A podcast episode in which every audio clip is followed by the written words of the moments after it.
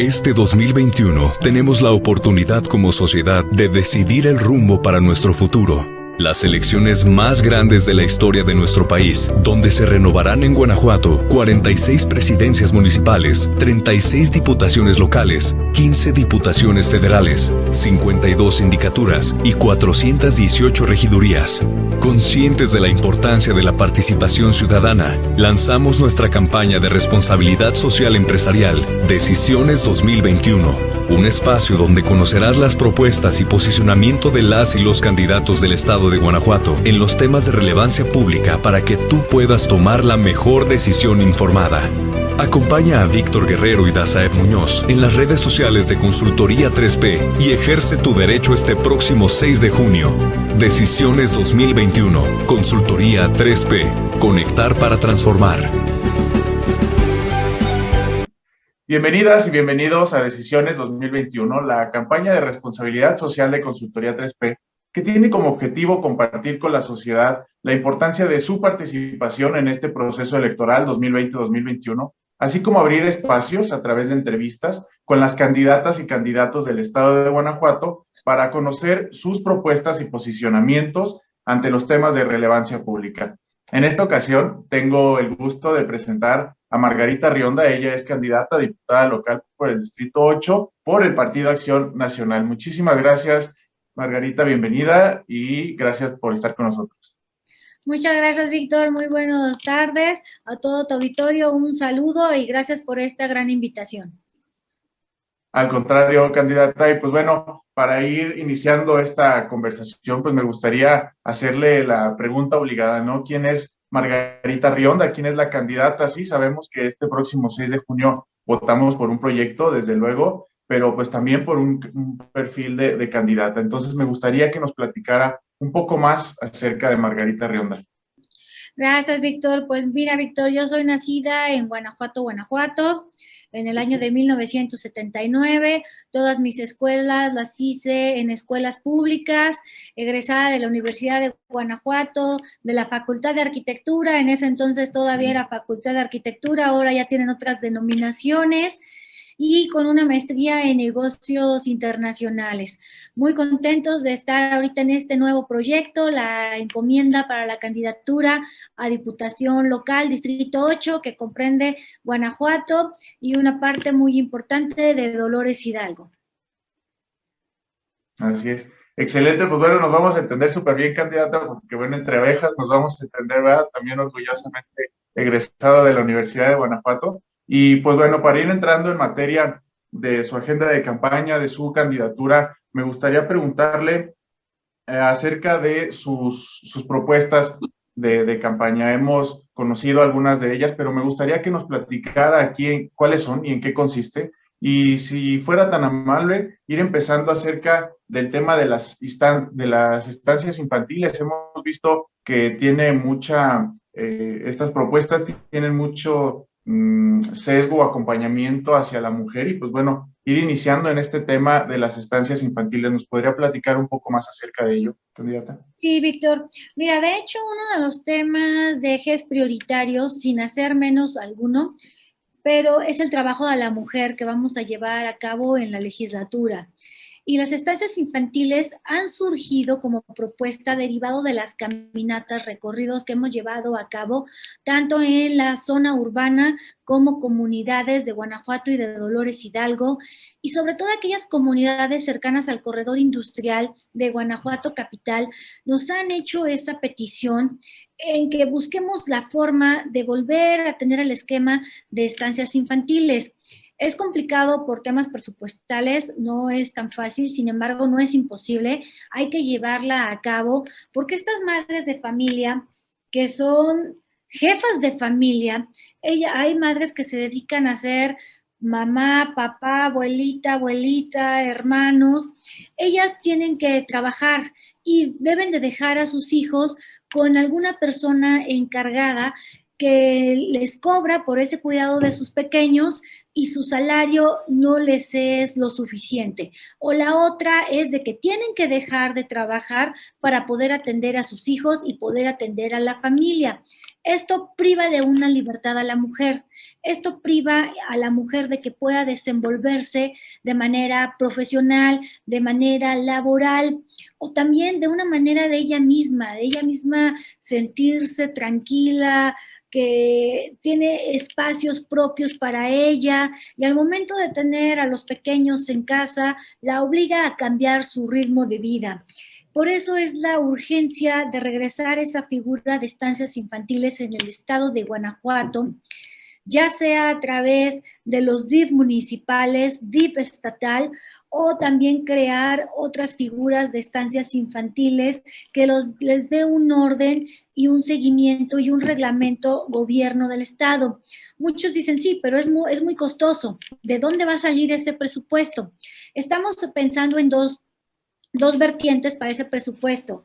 Por ejemplo, en el presupuesto general de egresos de gobierno del Estado hay fondos, hay recursos que se meten a productos financieros, a réditos financieros, y eso, esos productos financieros generan utilidades o te genera intereses, te genera dinero también para seguir invirtiéndose en gobierno del Estado. Que el 30% de todos esos productos financieros sea destinado para la creación de estancias infantiles. Esa sería una opción. Y la segunda opción, o puede ser en conjunto, destinar el 25% del recurso de todos los partidos políticos que son multados por no cumplir con la, reglamentación que nos marca la ley electoral y esas sanciones, en lugar de destinarlas a un instituto electoral, que el 25% de ese instituto electoral de presupuesto de las sanciones sea destinado también para la aportación de estancias infantiles, lo cual es una acción noble de que los partidos políticos al verse en el tema de no cumplir con la legislación electoral y son sancionados, ese recurso se destine para los pequeños y las madres de familia de Guanajuato. Excelente, muy interesante propuesta, candidata. Y bueno, este tema tiene que ir acompañado, desde luego, también como lo maneja su agenda de campaña. Por ahí vimos eh, el tema de una ley estatal para la mujer también y el hecho de una defensoría para la mujer fortalecida. Entonces, ¿nos pudiera platicar un poco más acerca de estos dos temas, por favor? Así es, mira, Víctor, en el tema de la Defensoría de la Mujer, también ha surgido en el andar de esta campaña, la mujer necesita estar protegida legalmente y a veces por ignorancia o por no tener los recursos económicos, las mujeres dejan pasar muchas acciones que le violentan sus derechos humanos. En ese sentido, se está creando la Defensoría Pública Gratuita de la Mujer para que la mujer sea defendida de manera gratuita y asesorada de manera gratuita jurídicamente en el estado de Guanajuato. Ya existe un organismo que es la, que depende al Ministerio Público, que es el organismo especializado en la defensa de la mujer. Sin embargo, hay que darle mayor impulso, hay que darle fuerza e impulso y que sea una instancia exclusivamente especializada para el respaldo jurídico de las mujeres. Para esto hay que reformar el artículo 23 de la Ley Orgánica del Poder Ejecutivo, sobre todo el inciso tercero, crear una tutela jurídica efectiva y con perspectiva de género especializada para la mujer. Eso es importante y que esta dependencia o esta área de burocracia sea adscrita a la Secretaría de Gobierno. También hay que, hay que sectorizar eh, es un primer proyecto, es una primera iniciativa, sin embargo, hay que sacarla adelante, no es imposible llegar, llevarla a cabo. Estamos pensando por regiones, que estas oficinas sean ubicadas de manera ahorita principal, sin dejar al lado otras posibles que se puedan eh, incrementar, serían Dolores Hidalgo, en León, en Guanajuato, Salamanca e Irapuato. Eso es en cuanto a la Defensoría de la Mujer. El tema de la ley estatal de la mujer Sí es cierto que ya existen instrumentos, pero también están desarticulados, están de manera aislada. Hay que conjugar la ley de acceso de las, mujeres, de acceso de las mujeres de una vida libre de violencia, la ley Olimpia y otras demás que protegen a las mujeres sobre sus derechos humanos.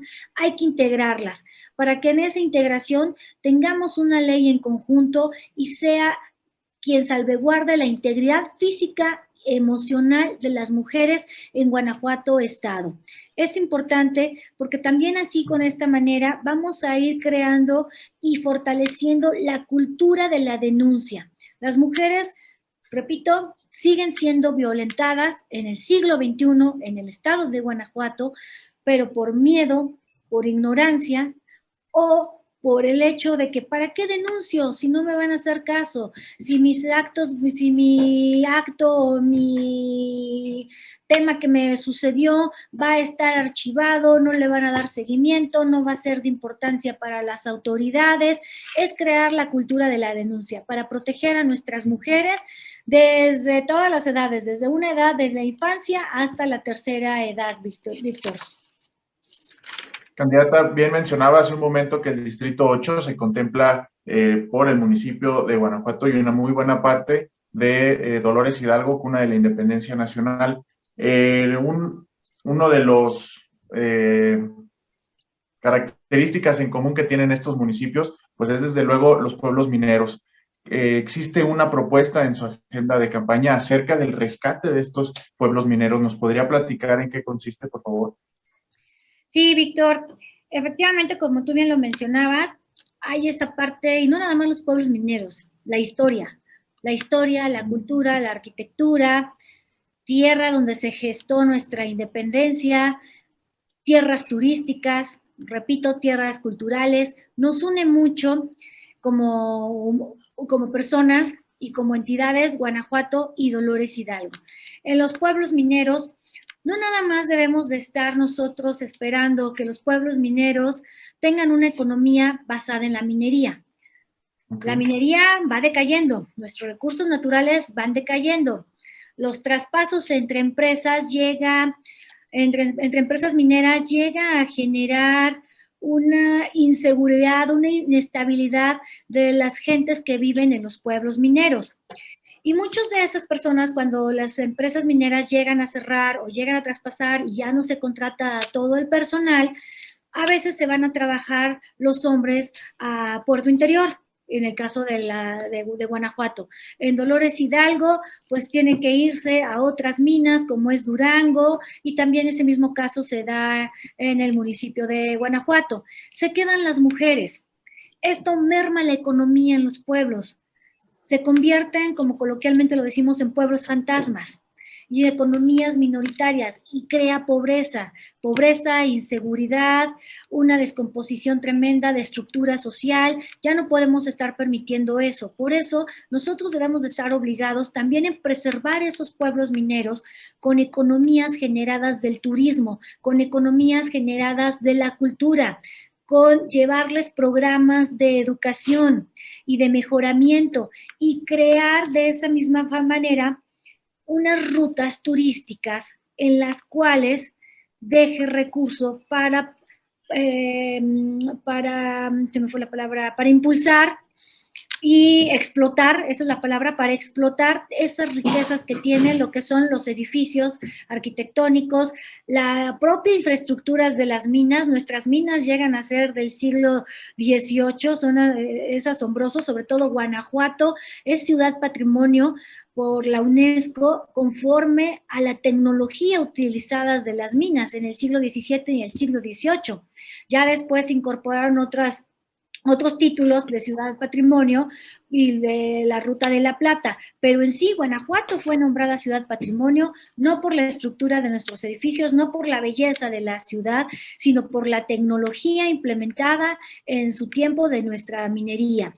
De ahí es reactivar un programa de rescate y dignificación de estos sitios, en la cual esté hecho bajo expertos y asesores, involucrar a la UNESCO, involucrar a las universidades, no nada más Universidad de Guanajuato, a todas las universidades que existen ya en Guanajuato y en Dolores Hidalgo, crear colegios, eh, integrar a los colegios especializados, como por ejemplo el Colegio de Arquitectos, Colegio de Ingenieros, Colegio de Historiadores, Colegio de Restauradores, para hacer esa fusión y trabajar de la mano y hacer ese programa y proyecto para la reactivación de los pueblos mineros.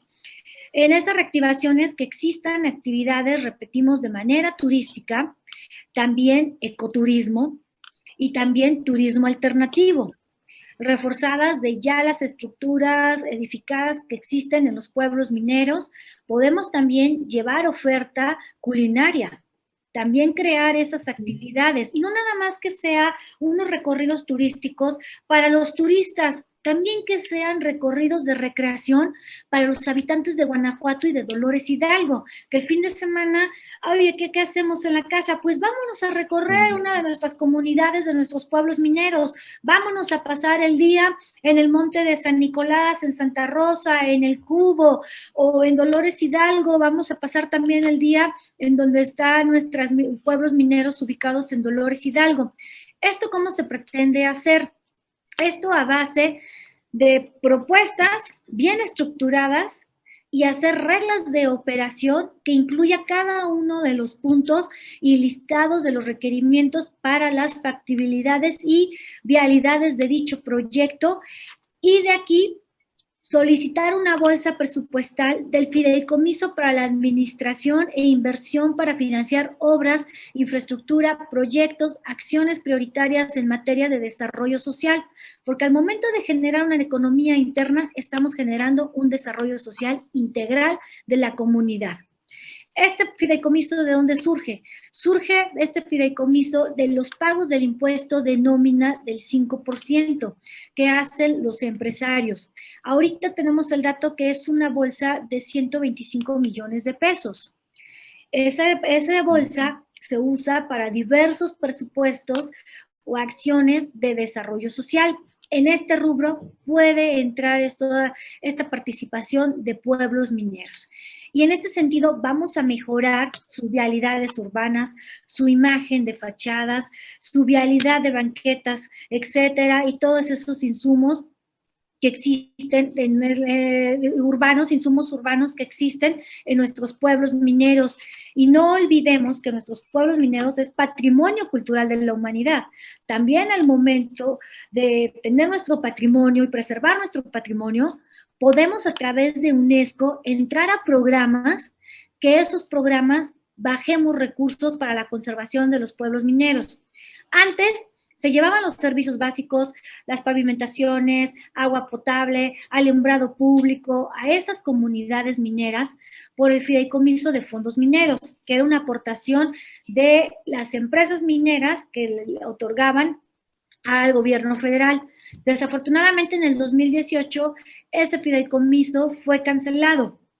Está creando efectos que nos merma la vida social, la vida cotidiana, la vida diaria y la vida de todos los habitantes de estos pueblos mineros.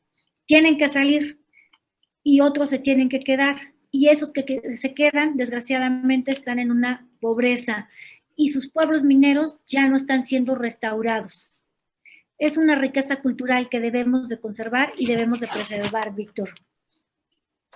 Totalmente de acuerdo, candidata. Hasta el momento las, las propuestas que nos ha platicado, personalmente me parecen que son, además de muy interesantes, pues que han sido analizadas desde diferentes perspectivas, pues para eh, garantizar su viabilidad, ¿no? Y en este sentido existe un fenómeno que se presenta a nivel internacional, nacional y local que puede mermar pues en la viabilidad de estas propuestas y en general pues del progreso económico, del desarrollo social y del cuidado del medio ambiente. Y estoy hablando específicamente de la corrupción. Su agenda de campaña tiene considerado este, este tema y me gustaría que nos platicara cómo podría o cómo propone abordar este, este tema. A través del fortalecimiento del sistema estatal anticorrupción, Víctor, es muy importante. No dejemos a un lado que en el estado de Guanajuato se ha llevado una tarea constante de debatir la corrupción. Sin embargo, nos falta camino por andar.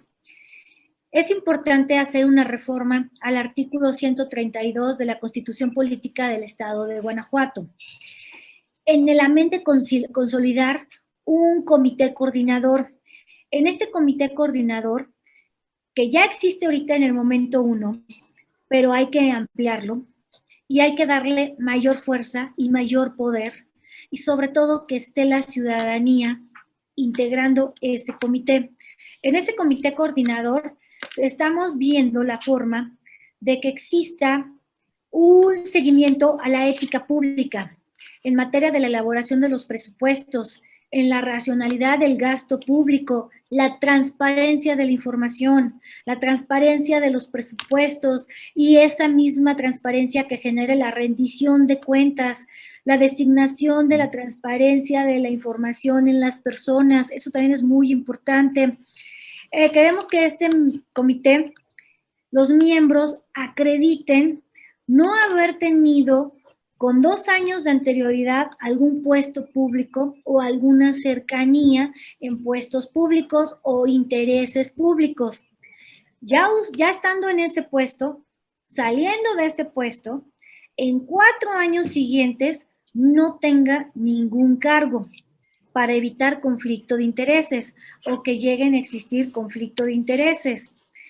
Repito, ya está el trabajo hecho, es venir a reformar y venir a consolidar el tema anticorrupción. Muchas gente nos han comentado de las contralorías municipales. Oye, ¿por qué no hacen una reforma en la ley de las contralorías municipales? Eso ya es de cada ayuntamiento. Lo recordemos que la ley orgánica municipal menciona completamente una separación de poderes y ser completamente autónomos en su tema de decisiones. Eso hay que respetarlo. Por ejemplo, en Guanajuato Capital existe un Consejo Ciudadano y ese Consejo Ciudadano debe de nombrar a su contralor. Ojalá que se replica en otros municipios dicho sistema.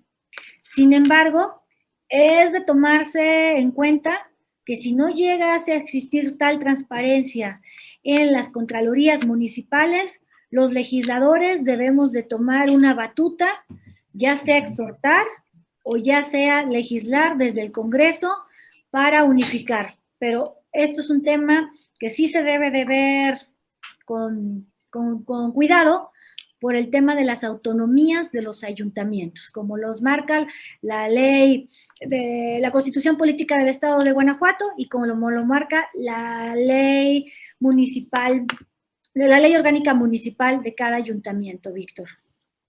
Muchísimas gracias, candidata. Y antes de, de pasar pues al cierre de esta entrevista, me gustaría que nos platicara dónde podemos seguir a través de redes sociales, de alguna página de internet, pues cómo va avanzando su campaña y pues desde luego también conocer un poco más a fondo las propuestas que nos mencionó en esta entrevista.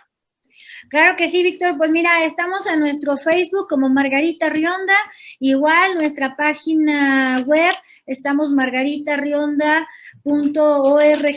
Ay, perdón, es el dato que me lo están pasando los asesores de comunicación, que no me sé el 100% la página. Y nos pueden estar siguiendo también en Instagram y en Twitter como Margarita Rionda. Excelente. Como se lo comentaba al principio de esta entrevista, uno de los objetivos de esta campaña de consultoría 3P, pues es precisamente dar a conocer la importancia ah, de la participación ciudadana en este proceso electoral 2020-2021. Y precisamente hablamos de salir a votar este próximo 6 de junio. Me gustaría para cerrar esta conversación candidata, que usted como actor político que participa en este proceso nos pudiera compartir por qué sí salir a votar este 6 de junio. ¿Por qué salir a votar el 6 de junio? Número uno, para ejercer nuestro derecho electoral. Y, y es una obligación, y es una obligación cívica.